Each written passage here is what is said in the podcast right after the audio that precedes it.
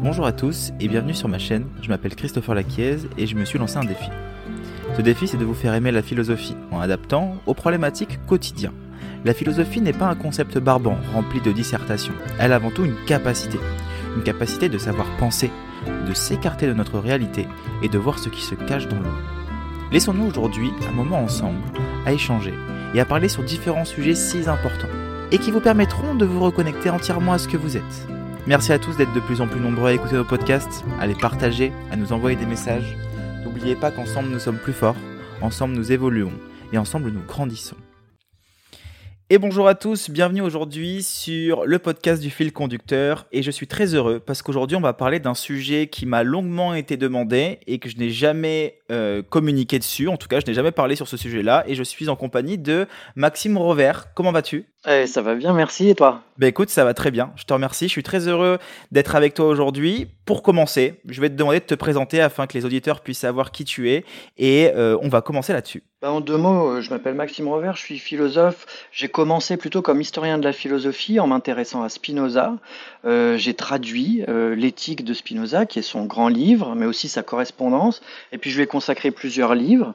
Et petit à petit, je me suis dit que ben, il était temps aussi pour moi d'essayer de formuler quelque chose. Donc, euh, d'un livre à l'autre, j'ai construit quelque chose que j'appelle l'éthique interactionnelle, c'est-à-dire c'est une approche en gros euh, euh, des relations humaines qui est pas fondée sur la personne, la dignité de la personne, etc., mais qui est plutôt fondée sur les interactions. Et donc, j'ai publié plusieurs bouquins. Le premier s'appelait Que faire des cons? Pour ne pas en rester un soi-même. Et le dernier s'appelle euh, Se vouloir du bien et se faire du mal, philosophie de la dispute. Et eh ben, merci beaucoup. Et aujourd'hui, on va parler de se vouloir du bien et se faire du mal. Pourquoi, déjà dans un premier temps, tu as décidé de partir sur ce titre? Pourquoi est-ce qu'on se veut du bien, mais est-ce qu'on se fait du mal? Bah, en fait, ce que je trouvais fascinant dans la dispute, c'est que c'est un moment où on voit bien que les interactions prennent le pas sur euh, les personnes en présence. C'est-à-dire que, par exemple, dans un couple, bah, a priori, les deux personnes, elles s'aiment, et pourtant, euh, dans le cours d'une conversation, il y a quelque chose qui les fait partir dans le décor et qui va faire dire à chacun d'entre eux des choses qu'ils qui pensent peut-être pas vraiment, ou qu'ils avaient peut-être pas envie de dire, ou qu'ils disent d'une manière peut-être euh, qui correspond pas à leurs intentions. Donc philosophiquement, je trouvais qu'il y avait un objet incroyable là, qui était des interactions autonomes. C'est-à-dire que quand on dit qu'une dispute, ça part dans le décor, ça veut dire que le dialogue, il devient indépendant des intentions de ceux qui parlent. C'est quand même un truc de fou. C'est comme s'il y avait euh, des mots euh, qui parlaient tout seuls en fait, et que la bouche, elle est, elle est en fait en train de suivre le dialogue qui développe sa propre logique. Ça, en fait, euh, quand on en parle comme ça, ça a l'air totalement barré, totalement loufoque. quand on étudie de plus près, on s'aperçoit que c'est un point d'entrée fondamental pour comprendre justement ce que c'est qu'une interaction et comment on se sort de ces interactions négatives, quoi. Et c'est du coup ce que tu présentes dans ton livre, comment réussir à se sortir de ce schéma de dispute, comment la dispute fonctionne et comment réussir à l'appréhender. Euh, et c'est ça que moi j'ai beaucoup aimé à l'intérieur. Tu, tu utilises une phrase qui me parle beaucoup, tu dis plus on s'aime, mieux on se déchire. Donc il y a un rapport entre l'amour et la dispute. Euh, quel est ce rapport selon toi à travers cette phrase? Bah, en fait, euh, on croit toujours qu'on aime les gens pour des raisons positives, c'est-à-dire que euh, c'est parce que, euh, je sais pas, notre ami, c'est quelqu'un qu'on a choisi parce qu'il est intéressant, parce qu'il est rigolo, parce qu'on passe des bons moments, parce qu'on a les mêmes goûts, etc. C'est en partie vrai, mais ce que j'essaie de montrer dans le livre, c'est qu'il y a aussi des choses un peu plus obscures qu'on comprend pas et qui, qui nous aimantent l'un envers l'autre. Et c'est vrai aussi pour les familles, et en fait c'est vrai pour toutes les relations euh, avec nos proches, c'est que s'ils sont nos proches, c'est pas vraiment parce qu'on les a choisis, c'est aussi parce qu'ils vont pouvoir nous révéler à nous-mêmes. Et ces révélations-là, bah, elles se passent quand on, quand on partage des joies, mais elles se passent aussi dans les disputes. Pourquoi? Parce que dans les disputes, tout ce qu'on n'aime pas chez les autres révèle des aspects qui nous sont cachés à nous-mêmes, de notre propre personnalité. Donc il y a un enjeu là, qui n'est pas seulement de se renvoyer les uns aux autres euh, nos propres défauts, nos défauts, les défauts qu'on voit chez l'autre, c'est-à-dire de dire euh, toi tu m'écoutes jamais, euh, ou toi tu m'aides jamais, ou toi t'es pas ceci ou t'es pas cela. En fait, si on comprend les choses en termes d'interaction, on s'aperçoit qu'en fait les défauts tournent en boucle. C'est-à-dire que si vous voyez quelque chose chez la personne d'en face, c'est qu'elle révèle autre chose en vous. Par exemple, si la personne, elle vous écoute jamais, ça veut dire peut-être que vous avez des difficultés à vous exprimer. Et je suis pas en train de faire basculer la faute euh, de l'autre côté, c'est-à-dire je suis pas en train de dire, vous voyez, si on vous écoute pas, c'est votre faute. Je suis en train de dire, il y a quelque chose de circulaire sur lequel vous avez prise. Si vous dites, c'est l'autre qui est responsable de, de, ma souffrance, vous lui mettez tout entre les mains. Moralité, eh ben vous vous rendez vous-même impuissant. Donc, euh, ce qui est intéressant dans l'histoire du cercle, là, de, de, l'interaction circulaire, c'est qu'on sort de l'impuissance qui consiste à dire ouais, mais c'est toujours la faute de l'autre, c'est lui qui est responsable, euh, moi je suis une victime. On sort de cette posture-là et on entre dans ce rapport avec nos proches en disant écoute, si on, s'il y a quelque chose entre nous, s'il y a une relation, elle n'est pas faite que pour être heureuse. Si dans ce moment tu me fais souffrir, ça m'intéresse. Parce qu'en fait, tu vas m'apprendre des choses. Enfin, je vais m'apprendre des choses. On va s'apprendre des choses dans, cet échange. Donc, c'est pour ça que faut pas nécessairement euh, considérer ça comme un truc négatif. Euh, on a beaucoup à s'apprendre, euh, on a beaucoup à se faire avancer en fait, dans les disputes. Donc c'est des opportunités, ça ne veut pas dire que ah, finalement les disputes c'est toujours bien, ça veut dire que les disputes c'est ambivalent. Ça va casser des choses, ça peut casser des choses, et ça peut ouvrir des choses. Toute la question du livre, c'est bon bah comment tu vas faire basculer une dispute pour qu'elle soit plutôt fructueuse que destructrice? C'est ça la vraie question. D'accord. Donc euh, en gros, je vois que tu utilises, toi, le terme de brèche dans ton bouquin, et que ce terme de brèche, ça serait qu'on serait attiré par la brèche de la personne en face de nous, et que la personne en face de nous serait attirée par notre brèche, et que du coup, à ce moment-là, lorsqu'on rentre dans un schéma de discussion, lorsqu'on rentre peut-être même dans une dispute, c'est juste une brèche qui s'exprime euh, envers une autre brèche, c'est bien ça? Ouais, c'est ça, parce que en fait, tout le monde est d'accord que personne n'est parfait. Mais ça veut dire quoi, personne n'est parfait? Si on traduit ça dans des termes un peu plus philosophiques, on dira que chaque système est en fait pétri de contradictions. Ça, c'est un peu bizarre parce qu'en logique classique, un système, euh, ça ne peut pas intégrer une contradiction puisque normalement, euh, d'une contradiction s'ensuit n'importe quoi. C'est un principe euh, courant. Voilà, c'est de la logique classique. Or, les humains, c'est pas comme ça. Les humains, c'est des, des, systèmes qui tiennent à peu près la route. Ça veut dire on n'est pas complètement fou, mais malgré tout, on n'est pas complètement cohérent. Et c'est pour décrire ces anomalies qui font pas s'effondrer les systèmes, mais qui existent à l'intérieur, que je parle de brèche. C'est comme une fêlure, c'est une métaphore la brèche. C'est pour dire on est un peu comme des vases cassés, ils s'effondrent pas, on n'est pas complètement en pièces, mais on n'est pas complètement cohérent.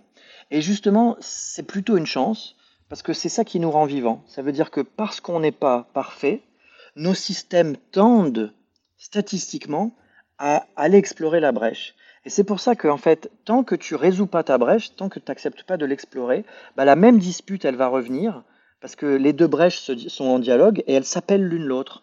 Donc, euh, la récurrence des mêmes disputes, ça vient du fait qu'on n'a pas encore réussi à explorer ce qu'on avait à découvrir, en fait, dans, ce, dans, dans, dans cette brèche. Et justement, l'un des avantages de cette métaphore, c'est que quelque chose qui est un peu fêlé, c'est comme un mur, en fait, tu veux. C'est-à-dire que si c'est un peu fêlé, si tu t'approches, que tu apprends à regarder à travers, et eh ben d'un coup, tu vas pouvoir découvrir une nouvelle perspective. Et c'est ça une brèche en fait. C'est pas c'est pas négatif, c'est pas positif. C'est l'opportunité pour nous d'étendre la cohérence de notre système euh, au-delà de, ce qu'on était auparavant. C'est grandir en fait. C'est grandir et se faire grandir les uns les autres. Voilà un peu le principe. D'accord. Donc, euh, donc euh, ouais, la brèche, c'est pas une fin en soi. Au contraire, parce que c'est vrai qu'aujourd'hui on est quand même dans cette quête de perfection. On voit que tout le monde essaie d'en savoir, de chercher le comment de sa situation pour trouver la perfection, là où la nature a choisi l'imperfection pour se faire exister. Par exemple, euh, si je devais euh, regarder le ciel lorsqu'il fait nuit et que les étoiles brillent, ben si les étoiles étaient alignées les unes en face des autres euh, et formaient des lignes bien droites, ce serait bien moins beau que tout ce désordre-là. Donc au final, il y a une forme de beauté aussi dans le désordre qu'on peut retrouver dans la dispute. Ouais, c'est important ce que tu dis parce qu'en en fait, on a tendance à pathologiser les choses. C'est-à-dire que dans le passé, on parlait de vice. On disait que les gens étaient vicieux, c'est-à-dire quelqu'un qui était méchant, quelqu'un qui était égoïste, etc. On le jugeait d'une manière très monolithique.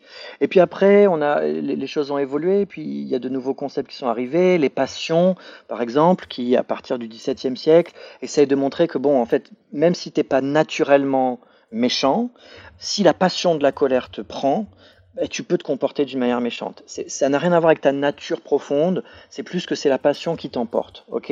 Et puis, euh, au 19e siècle, on commence à pathologiser les choses, c'est-à-dire qu'on commence à dire, oui, mais alors il y aurait des perversions, et donc ça, ce serait des dérives euh, euh, qui s'éloignent d'une norme idéale.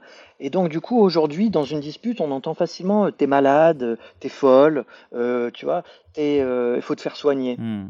Et en réalité, ça, c'est une manière de ne pas voir que, euh, en fait, euh, comme tu disais à l'instant, euh, les brèches, les anomalies, les imperfections, en fait, ce sont des, nécessités naturelles qui nous permettent d'évoluer, qui déterminent des marges de manœuvre. Et la question, justement, c'est de savoir comment est-ce qu'on sort de la culpabilisation de ces anomalies ou de, ou de ces désordres pour dire, OK, c'est un désordre, là tu me fais souffrir. Donc, en fait, le problème, c'est pas que ce soit en désordre, le problème, c'est que je souffre. Et je, comme je veux arrêter de souffrir, eh ben, du coup, euh, il faut que quelque chose change. Mais comme je l'ai dit tout à l'heure, si tu dis à quelqu'un, c'est toi qui dois changer, tu, tu, mets dans une situation où tu demandes, tu demandes l'impossible parce que tu n'as pas les moyens de le faire pour l'autre. Ce, que tu as, ce que tu as entre tes mains, c'est les moyens de, de, de réfléchir à comment changer la situation. C'est-à-dire pas exactement te changer toi, parce qu'on ne peut pas se décider euh, de soi-même, c'est-à-dire ah oui, euh, c'est bon, je vais, je vais complètement changer mon comportement du jour au lendemain. Tu, peux le décider, mais ça va pas marcher. En revanche, si tu, si tu pars de l'interaction, qu'est-ce que tu dis, comment tu m'as parlé, comment j'ai réagi, et que tu apprends en fait à redécrire ce qui s'est passé euh, pour exprimer les choses différemment, bah, tu vas voir que en fait l'attention se déporte depuis la personne qui est en face de toi vers l'interaction. Et ça, en fait, ça va, ça va aider plein de choses. C'est-à-dire que à travers la brèche, il y a plein de choses qui vont pouvoir fleurir. Totalement. C'est euh, beau ce, ce, ce, que tu viens de dire sur le fait que la brèche euh, peut faire fleurir des choses. Euh, ça me fait quand même intimement penser à ce concept stoïcien de ce qui dépend et de ce qui ne dépend pas de nous, dans le sens où lors d'une dispute, on passe notre vie à vouloir faire changer quelque chose qui ne dépend pas de nous.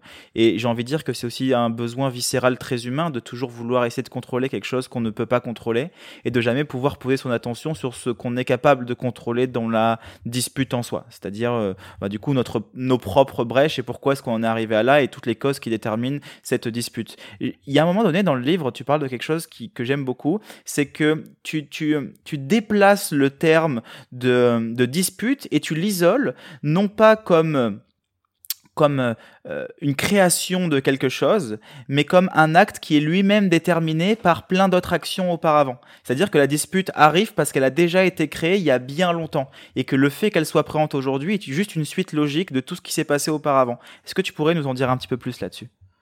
Ouais, c'est pas facile à résumer, mais en gros, on pourrait dire les choses suivantes. Une dispute, ça, ça surgit toujours à partir d'un quelque chose. Ce quelque chose, il peut être petit, il peut être gros. Euh, peut-être que c'est un verre qu'on a renversé et euh, voilà, ça fait exploser de, rage la personne qui est en face. Peut-être que c'est une chose très grave, c'est un mensonge, une trahison, etc. Mais dans tous les cas, on peut dire que ça part d'un accident, c'est-à-dire quelque chose qu'on ne désirait pas et qui a surgi dans notre vie. Voilà. Et à partir de là, la première posture, c'est un peu le déni, c'est-à-dire je veux pas que ça existe, je, je, je le refuse, quoi. Et ce que j'essaie de montrer, c'est qu'en fait, euh, ces anomalies, si elles n'avaient aucun sens pour nous, elles nous toucheraient même pas. C'est-à-dire qu'elles ne nous ébranleraient pas, elles ne susciteraient pas de l'émotion, et on se dirait tiens, t'as renversé un verre, bah, bah écoute, euh, tu le, je sais pas, tu nettoies ou je vais t'aider à nettoyer. Plutôt, ça, ce serait la position de la personne que ça ne touche pas. Ça veut dire que si ça nous touche, notre système appelait cette anomalie pour interroger ce que nous appelons depuis tout à l'heure les brèches. C'est-à-dire que euh, par exemple, si le fait que, euh, je sais pas, euh, mon père ou ma soeur ou ma copine ou, mon pote renverse leur café sur mon canapé, si ça, cet accident-là, ça me fait péter les plombs, ça veut dire que depuis longtemps, mon système est construit sur une survalorisation, si tu veux, de mon, canapé, qui n'est hum, pas stable. Et ça, c'est une brèche. Ça veut dire que mon hmm. système, comme ça, c'est pas stable, il va, il, va, il va attendre, comme tapis, comme une bête qui est tapis comme ça en embuscade, il va attendre l'anomalie qui va lui permettre d'interroger ce problème. Et boum, il y a quelqu'un qui renverse le café dessus. Et en fait, mon système, il n'attendait que ça. Et en fait, c'est terrible à dire, hein, et encore une fois, c'est pas du tout culpabilisant. Hein. C'est pas de dire c'est ma faute si je me fâche quand on renverse du café sur mon canapé. C'est pas ça que je dis. Ce que je dis, c'est que les accidents qui nous arrivent ont du sens. Ils ne, en fait, ils, sont, ils demandent à ce qu'on les remplisse de sens. Et ça, ce qui, ce qui nous permet de le faire, c'est justement d'accepter qu'ils arrivent, pas, pas, pas complètement par hasard, Évidemment, euh, pour, euh, pour la chose extérieure, je veux dire, la personne qui renverse le café, en l'occurrence, elle l'a probablement pas fait exprès. Pour elle, c'est pas pertinent. Pour elle, c'est un hasard. En revanche, si moi, ça me fait péter les plombs, ça veut dire que j'avais besoin de cet accident pour aller explorer quelque chose que je ne connais pas de moi. Et alors, voilà, voilà là où on, entre, pas seulement dans la brèche, mais dans ce que j'appelle les inconnus. Les inconnus, en fait, c'est des brèches que hmm. notre propre système se cache à lui-même. Et donc, il y a des aspects de nous qu'on ne connaît pas. Et tous ces accidents-là, en fait, ça va être des occasions pour nous d'apprendre à mieux nous connaître. Donc, il y a quelque chose d'assez euh, d'assez stimulant, en fait, dans cette, euh, dans, cette pensée, parce que ça veut dire que ça ne veut pas dire qu'on va traverser la vie euh, complètement zen, de manière totalement stable. Ça veut dire que toutes les fois où on se sentira déstabilisé par quelque chose, au lieu de le refuser en se disant Ah non, ça je veux pas que ça m'arrive. Ah non, j'y crois pas, on m'a menti ça je veux pas que ça m'arrive, ça m'est déjà arrivé, ah ça me blesse encore, ah non c'est trop injuste, etc. On sorte de cette posture-là et on se dise, ah ben alors ça, ça ça m'intéresse, parce que ça ça me fait du mal, et je veux plus que ça me fasse du mal. Donc qu'est-ce qu'est-ce qui, qu'est-ce que ça touche en moi, qu'est-ce qui en, moi est activé pour que euh, cette souffrance euh, me touche? Bon, après, là, je le résume très vite. Dans le bouquin, c'est un peu, c'est un peu, Bien sûr. c'est expliqué plus en détail, quoi. Voilà. Donc euh, là, j'essaie de résumer pour montrer que, en gros, c'est toujours le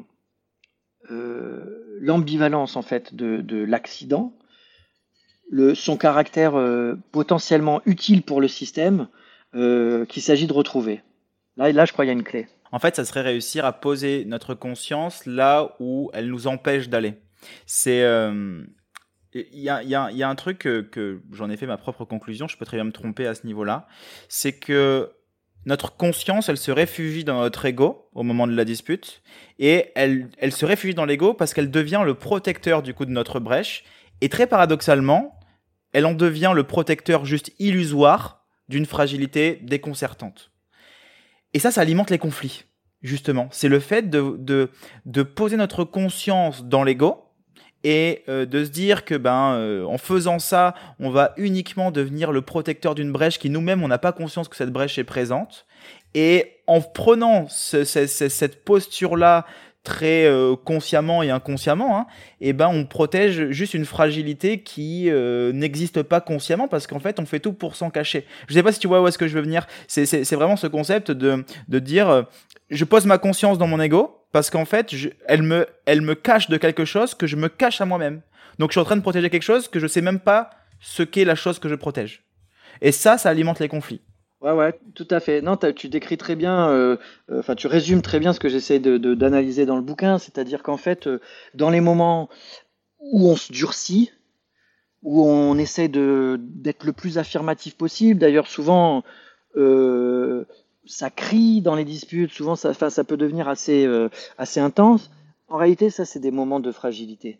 Bien sûr. Donc, euh, ce qui est intéressant, c'est que si tu apprends à être plus à l'aise avec cette fragilité, c'est surtout valable pour les hommes en plus, parce qu'il y a, y a une posture un peu viriliste, il y a une posture un peu euh, je suis fort, je sais ce que je dis, je sais ce que je fais, d'abord je suis comme ça et pas autrement, etc.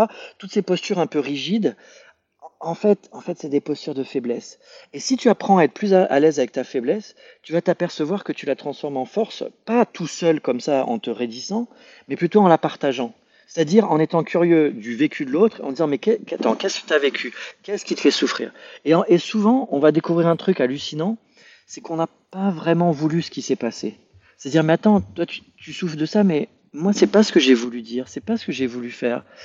Et en fait, plus on, découvre ça, plus on découvre ce que j'appelle sa vulnérabilité. C'est-à-dire que on va, on va découvrir les souffrances de l'autre, mais on va aussi montrer à quel point soi-même, en fait, on n'est pas trop en contrôle de nos actes, parce qu'on va pas trop faire les malins. Hein.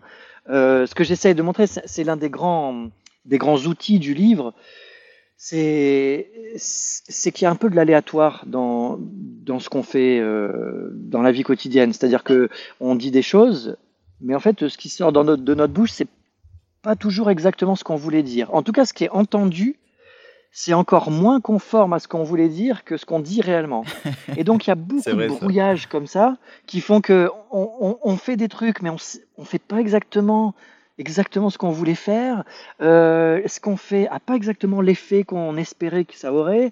Et donc, il y a beaucoup de brouillage euh, qui crée bah, les, les, les, cinq euh, dimensions que j'étudie là, de, la vulnérabilité et qui font que, bah, en fait, il faut accepter que, en réalité, on navigue un peu à vue.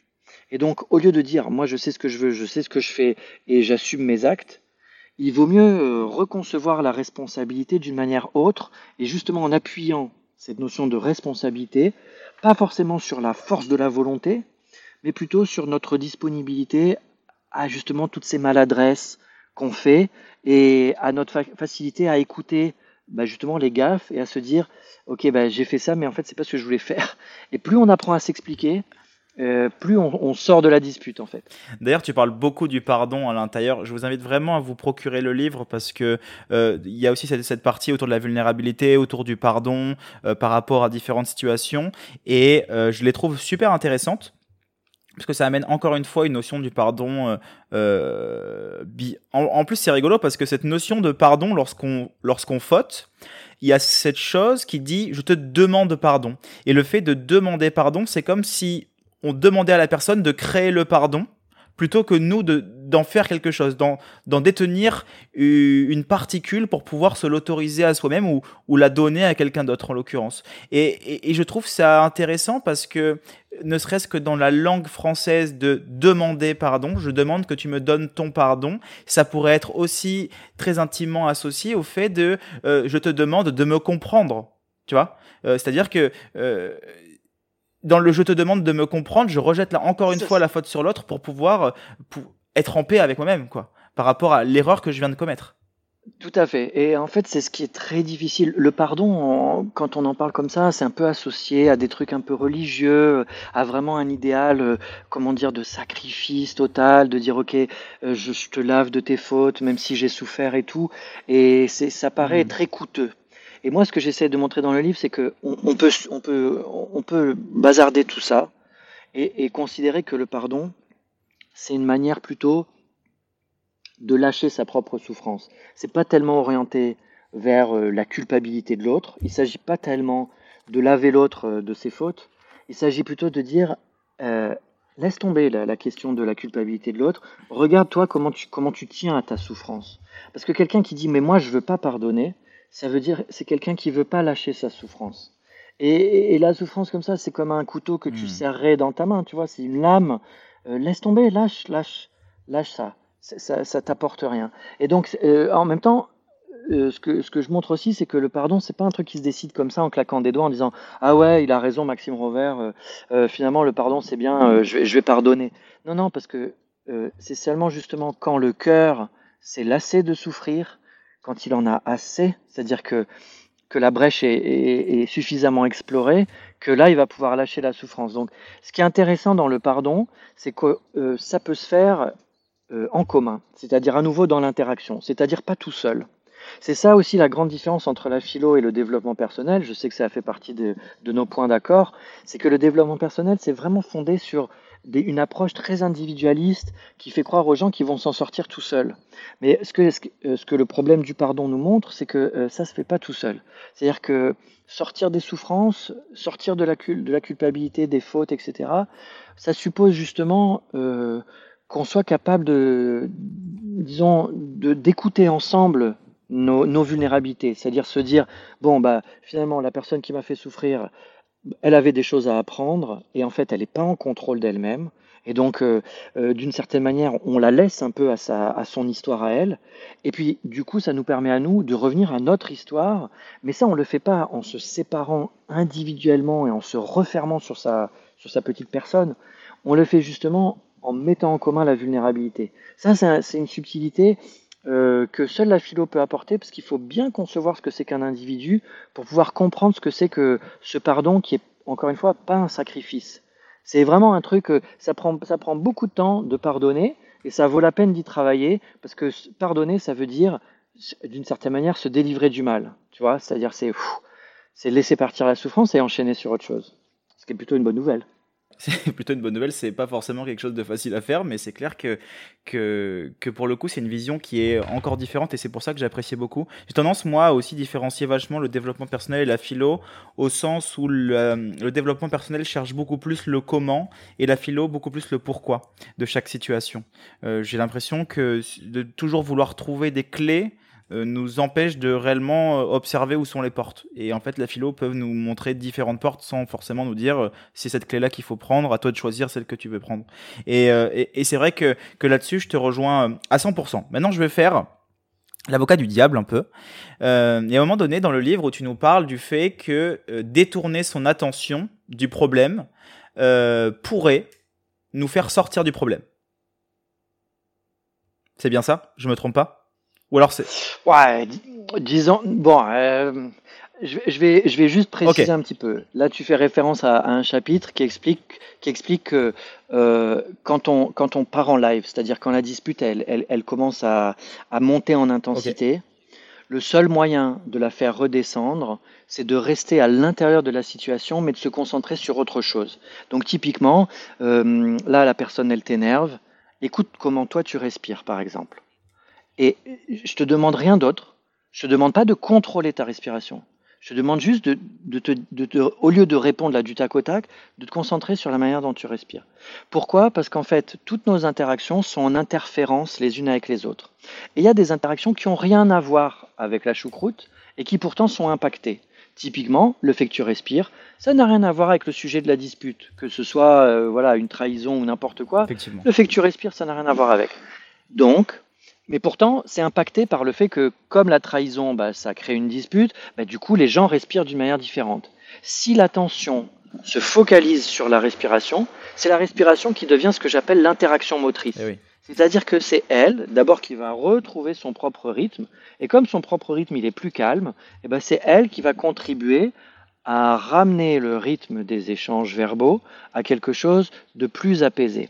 Donc tu vois, il ne s'agit pas seulement, c'est pas une fuite, le, travail de l'attention tel que je le décris, ça consiste pas à dire bon, il y a un problème qui nous oppose, bon, je vais penser à autre chose. Non, c'est pas ça. C'est pas c'est pas fuir euh, le problème. C'est plutôt rester dans la situation, mais dans les moments où on sent que ça monte trop en intensité et que ça nous fait réagir d'une manière incontrôlée, l'attention, c'est l'outil qu'on a toujours à notre disposition pour réussir à calmer le jeu. Étant entendu que il y a une chose très importante euh, qu'il faut toujours euh, garder en tête, c'est que c'est pas notre but ultime. Le but ultime, c'est faire en sorte que les disputes soient fructueuses, c'est-à-dire que les systèmes progressent vers le mieux. Si on doit progresser vers le mieux en se hurlant dessus, et que ça gêne personne, c'est pas très grave. Mais d'une manière générale, euh, en tout cas, ça c'est une technique pour retrouver un petit peu le calme, c'est juste faire naviguer son attention d'une manière différente. Voilà, voilà un peu le truc. Ok, très bien. Euh, c'était exactement ça que, que je voulais savoir à ce niveau-là, parce que c'est vrai que c'était plus ou moins comme ça que je l'avais perçu, mais ça aurait pu éventuellement être euh, une sorte de déni, mais dans la façon dans laquelle tu l'amènes, ça l'est absolument pas, parce qu'on reste dans la dispute, mais on se concentre en fait uniquement sur un aspect de la dispute que euh, on met qu'on met de côté généralement parce qu'on s'y concentre pas du tout et qu'on est uniquement dans l'interaction et dans le fait de juste vider son sac sans forcément penser à réparer les choses et euh, réaugmenter, surenchérir la chose. Il y a, y a un truc que, je trouvais intéressant euh, et de peut-être avoir ta vision là-dessus. Je, pensais à la fin de ton livre et je m'étais dit, mais dans cette dispute, est-ce que euh, cette notion ne se crée pas parce qu'il y a une entente commune qui se fait? C'est-à-dire que est-ce qu'on se, se dispute pas parce qu'au final on est d'accord tous les deux qu'on se dispute? Ah mais bien sûr, parce que de toute façon, euh, de l'autre côté de la dispute, c'est la rupture. Hein. Et la rupture, c'est la fin du dialogue. Donc là, il n'y a plus de dispute. C'est clair que c'est aussi pour ça que je disais tout à l'heure, la dispute, elle, euh, elle a lieu quand il y a de l'amour, en fait, quand il y a de l'attachement, quand il y a de l'affection. Parce que sans ça, s'il y a vraiment zéro, eh ben c'est tout. Les gens se séparent, ciao, et, et les, les, les, destins se, comment dirais-je, se divisent, quoi, s'éloignent. Donc, euh, c'est vrai que c'est pas un éloge de la dispute, ce livre, parce que il vaut mieux vivre dans la joie et, et, partager des moments heureux, évidemment. Mais c'est plutôt dire, puisqu'elles arrivent de temps en temps, j'espère le moins possible, mais puisqu'elles arrivent, c'est d'abord, premièrement, elles sont naturelles. Il faut pas, il faut arrêter de se dire c'est trop bête, ça aurait pas dû arriver, euh, eh ou euh, non, mais voilà, il faut qu'on dépasse ça et tout. Non, non. Si ça vient, c'est parce que ça doit venir, ça fait partie, comme je disais tout à l'heure, de, nos systèmes interactionnels.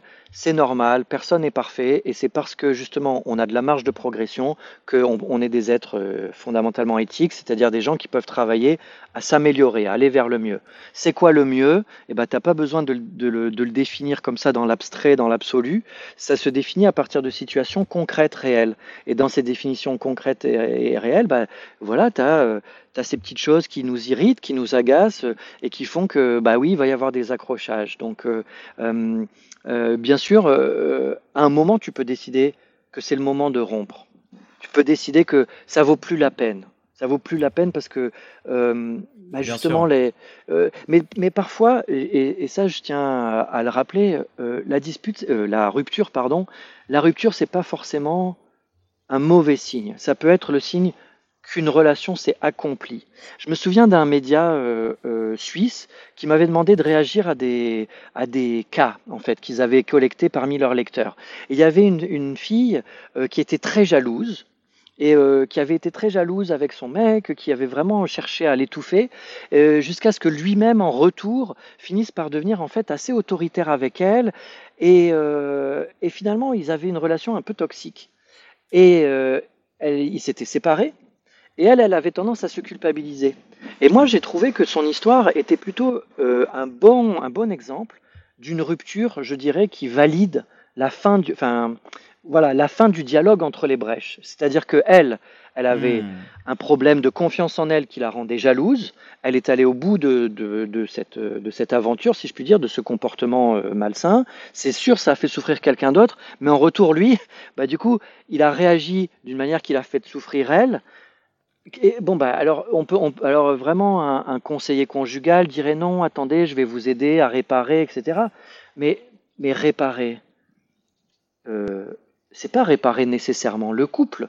L'important, c'est que ce que j'appelle le système interactionnel évolue vers le mieux.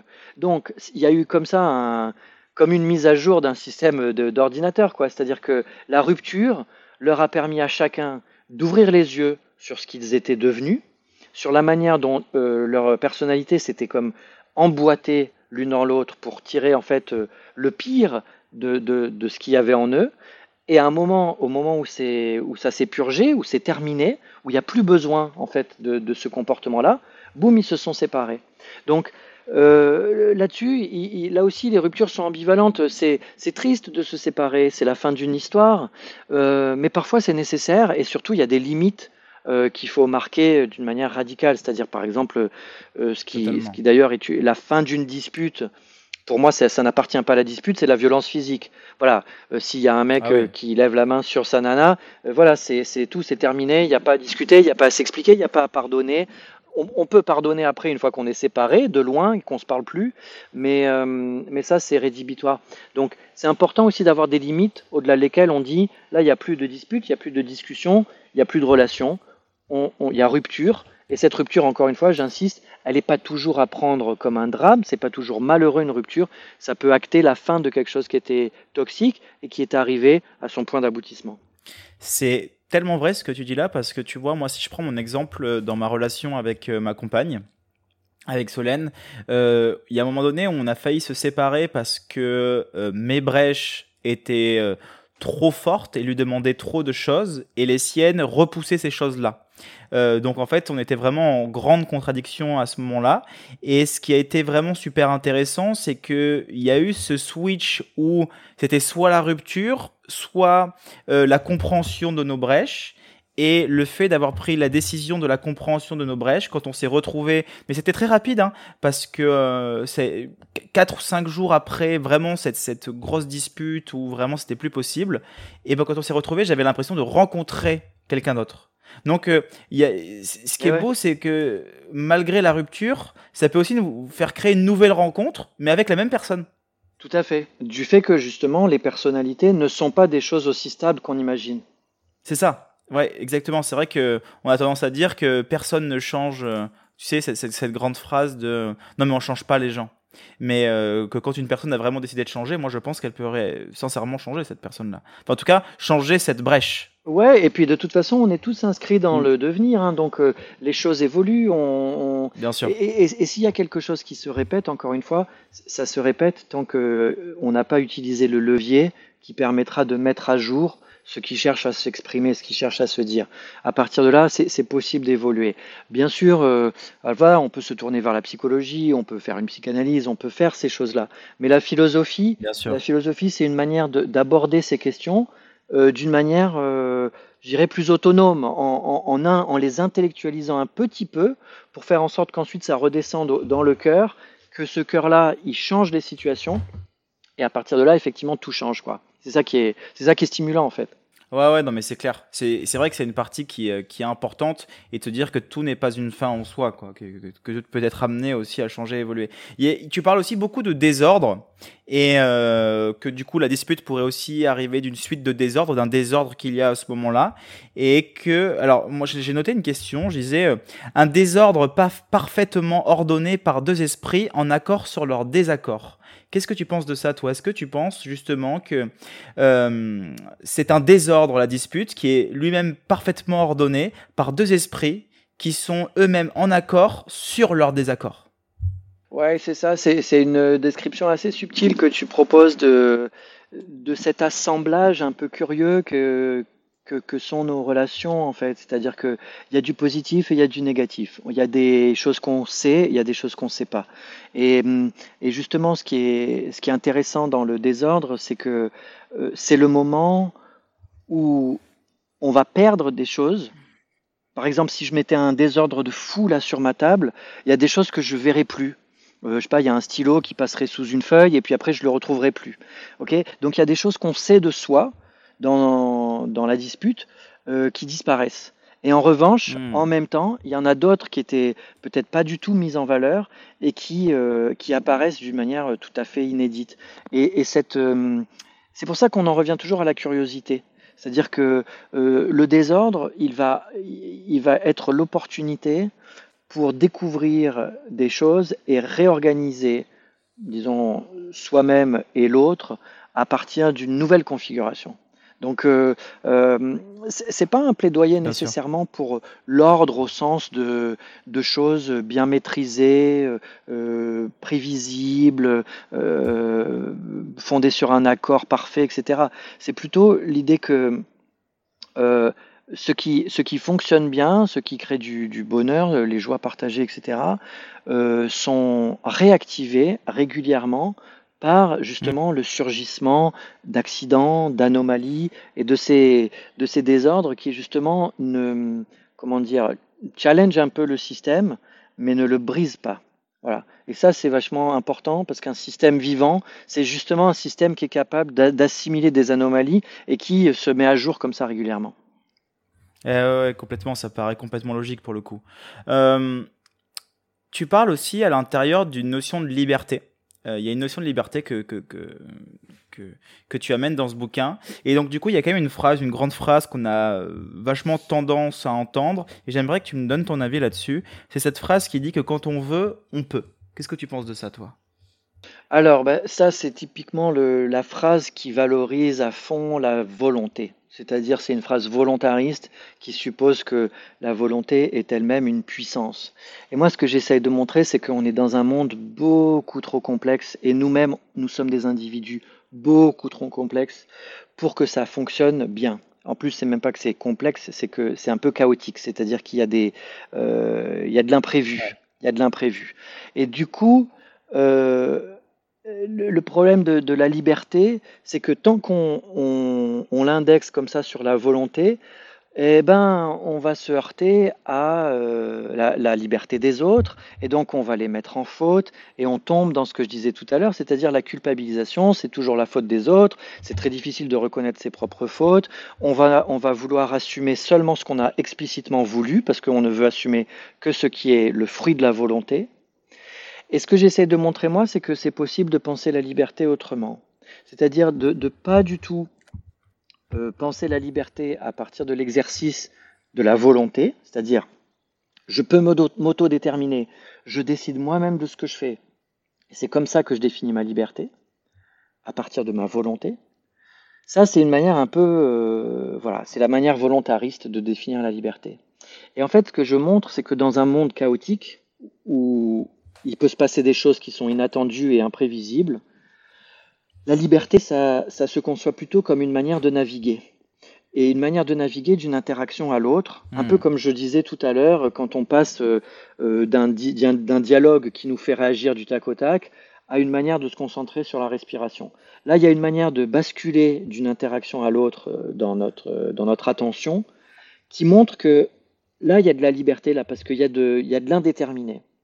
Et si on tient compte de ça, eh ben, on va s'apercevoir que dans le grand débat entre le déterminisme strict, où on serait tout le temps pris dans des causalités de grande échelle, dans des déterminismes sociaux, dans des déterminismes historiques, dans des déterminismes psychologiques, etc., où enfin on serait un peu comme des marionnettes qui seraient euh, directement euh, euh, dépendantes de leur passé ou de grands mouvements sur lesquels on n'a pas prise, et puis d'un autre côté, on aurait une, liberté qui serait un peu inexplicable. Et bien là, dans mon, dans mon explication, on a quelque chose de différent, c'est-à-dire une liberté qui navigue d'un déterminisme à l'autre. C'est-à-dire que tu peux sauter, hmm. tu peux sauter d'un déterminisme à l'autre. Par exemple, euh, euh, euh je sais pas, euh, si tu es une femme et que tu es mise en infériorité parce que tu es une femme, et ben tu peux reprendre les rênes parce qu'en en fait, bah, tu t'intéresses à la philo. Donc, euh, tu vas avoir d'autres outils. Totalement. Et donc, c'est cette, cette, manière de jouer à la fois sur la multiplicité de nos identités, mais dans le concret, ça veut dire en fait sur la diversité de nos interactions, qu'en fait la, liberté se trouve. Et c'est pour ça que c'est comme ça que tu arrives à déjouer en fait des déterminismes qui sont de grande échelle, que malheureusement on met, on met du temps à faire changer. Donc le, le, le, le machisme, le racisme, euh, euh, les clivages sociaux, tout ça, ce sont des choses qui sont très lourdes à, à, à faire évoluer. Et en même temps, eh ben, au milieu de ces déterminismes, euh, la liberté, ça consiste pas à affirmer la force de sa volonté, c'est-à-dire, ouais, moi je m'en fous, avec la force de ma volonté, je vais gravir les échelons de la société et je vais devenir euh, comme Steve Jobs, un self-made man, etc., qui est un délire euh, euh, qui en fait qui est lié mhm. à un certain capitalisme qui justifie les inégalités par une idée de mérite, c'est-à-dire ceux qui sont tout en haut seraient des gens qui sont méritants, et donc toi si tu es en bas, eh ben, c'est que tu n'as pas, de, pas de mérite, donc ça c'est vraiment, voilà, c'est une manière d'assurer de, de, le statu quo en le justifiant ce que j'essaie d'introduire moi, c'est une, conception de la liberté qui permet justement de, euh, de montrer aux individus combien les systèmes dans lesquels nous sommes pris sont souples en fait. Et c'est pour ça qu'en fait on va pouvoir changer les choses, pas seulement à échelle individuelle pour nous-mêmes, mais aussi dans, disons, dans les relations, donc euh, changer les choses ensemble, et même à plus grande échelle, c'est pas vraiment l'objet du livre, mais quand même il y, a, un enjeu, euh, même à échelle écologique, on va se retrouver euh, à pouvoir changer les choses justement en utilisant cette liberté qui consiste à jouer sur les déterminismes. C'est vraiment un truc important euh, auquel je tiens. Bien comprendre cette notion de liberté, c'est vraiment euh, se donner les moyens de, reprendre les rênes sans en passer par la volonté. C'est pour ça que je, je, savais que ta réponse allait être passionnante parce que j'avais déjà plus ou moins compris la vision dans laquelle tu situais la liberté et qui n'était pas forcément euh, en corrélation avec cette grande phrase de volonté de pouvoir, mais qu'en réalité, il se cache encore plein d'autres choses, euh, plein d'autres choses derrière. Euh, je terminerai ce podcast pour parler d'une phrase très très simple que tu as évoquée dans ton livre et qui me parle beaucoup. C'est que tu disais que la souffrance précède l'évaluation. Alors pourquoi est-ce que tu penses que la souffrance précède l'évaluation?